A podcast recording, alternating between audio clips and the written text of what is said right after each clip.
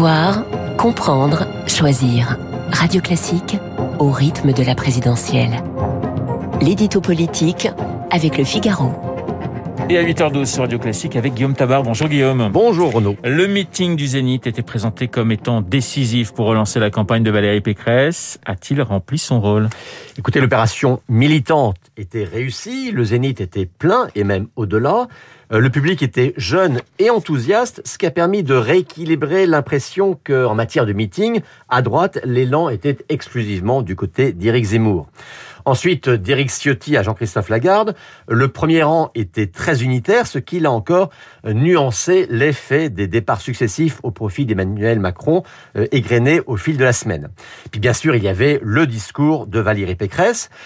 Elle se savait attendue au tournant, alors, elle avait un texte structuré, charpenté, inspiré, mais comme en tout, hein, il y a l'écrit et il y a l'oral, et la candidate n'est pas encore libérée euh, d'une certaine difficulté à trouver le ton juste. Et c'est sans doute ce qui explique les commentaires sévères, hein, y compris au sein de son propre camp, où certains redoutent que les images télévisées, qui en plus ne prennent pas en compte l'ambiance de la salle, euh, ne produisent pas l'effet escompté. Guillaume, sur le fond, que retenir de la tonalité de ce discours? Alors des lignes de force, hein, des formules, peut-être un peu trop même, euh, qui ancrent sa candidature clairement à droite, euh, ce qui était l'objectif, puisque Valérie Pécresse doit encore reconquérir environ la moitié des électeurs qui ont voté Fillon en 2017 ou Sarkozy en 2007 et 2012. Euh, remettre la France en ordre, la revalorisation du travail, le retour d'une vraie politique familiale, euh, les fondamentaux étaient là, avec quelques ouvertures, par exemple sur le référendum d'initiative citoyenne.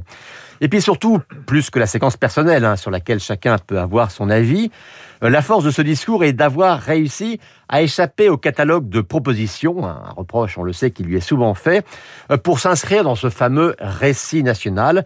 Ce discours était un discours sur la France et c'était ça que les électeurs de droite attendaient. Ce discours sur la France est-il un, un moyen de répondre à la progression d'Éric Zemmour? Oui, en tout cas, c'est une nécessité arithmétique et politique pour elle. Encore samedi, hein, on a entendu Éric Zemmour l'accuser de n'être qu'une sorte de miroir de centre droit d'Emmanuel Macron, avec des mots très très durs contre elle. Eh bien, hier, elle a choisi de ne pas lui répondre sur ce terrain. Elle ne l'a d'ailleurs même pas cité du tout, pas plus qu'elle n'a cité Marine Le Pen. Euh, je pense qu'elle a compris que ses électeurs, ce n'était pas en tapant sur leur champion qu'elle les ferait revenir, mais en leur disant des mots qu'ils voulaient entendre sur la France. Euh, ce discours, hein, si l'on daigne s'intéresser à son contenu, est une première réponse à cette attente. Et puis dans ce discours, on l'a remarqué, sa cible unique fut Emmanuel Macron, euh, comme pour dire deux choses. La première, c'est non, Macron-Pécresse, ce n'est pas la même chose, et son bilan n'a rien pour séduire un électorat de droite.